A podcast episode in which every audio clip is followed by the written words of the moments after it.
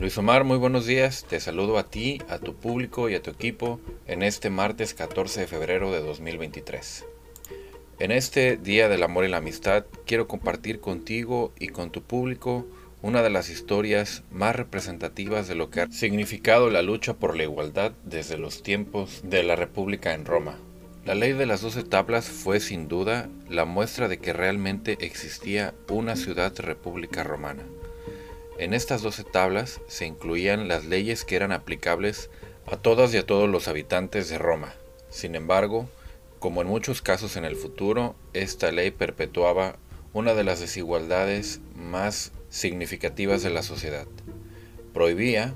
o desconocía el legal matrimonio entre patricios y plebeyos, lo cual tenía como consecuencia que los plebeyos no pudieran acceder a las magistraturas de la ciudad romana. Desde aquellos años, alrededor del año 309 a.C., el tribuno Canuleyo empezó a abrir los debates para que esta ley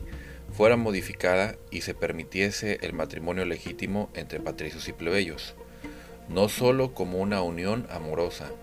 sino como el espacio legal que permitiría a los plebeyos acceder a ciertas magistraturas y cargos dentro del gobierno de Roma.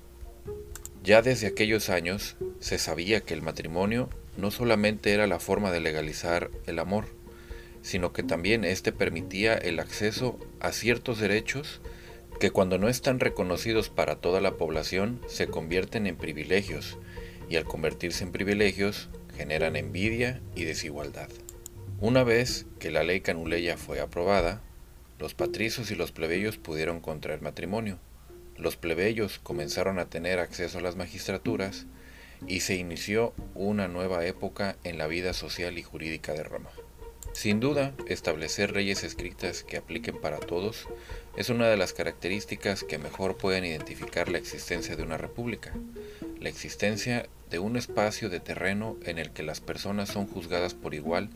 de acuerdo con el texto de las leyes que a sí mismos se otorgan. En nuestro caso, el Código Civil para el Estado de Veracruz se emitió originalmente en el año 1932, pero fue hasta el año 2019 que reconoció el matrimonio entre personas del mismo sexo.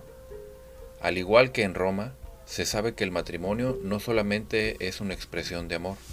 sino que también permite el ejercicio de determinados derechos que al no estar reconocidos para otro tipo de personas, más que para aquellas que contraen matrimonio, se convierten también en espacio para la desigualdad y la discriminación. Cuando se plantearon las reformas al Código Civil que permitían el matrimonio entre personas del mismo sexo, no solo se pensó en el matrimonio como una institución en la cual se protege la unión amorosa de dos personas, sino el acceso a los sistemas de seguridad social, a las herencias y a las obligaciones alimentarias. En este 14 de febrero debemos recordar que el amor no solamente es un sentimiento complejo que tiene muchas aristas y muchos significados, sino que también debe ser protegido por la ley y respetado por las instituciones públicas y las personas que no comprenden las nuevas formas de expresarlo de acuerdo con sus propias costumbres. Probablemente una nueva generación de leyes que regulen todas las configuraciones amorosas obliguen a las personas a ejercer unas relaciones con pleno conocimiento de la responsabilidad afectiva que permitan a las parejas un mayor tiempo de estabilidad y una mejor expresión del amor que se profesan. Luis Omar, te deseo un excelente 14 de febrero, un feliz día del amor y la amistad a ti, a tu equipo y a tu público.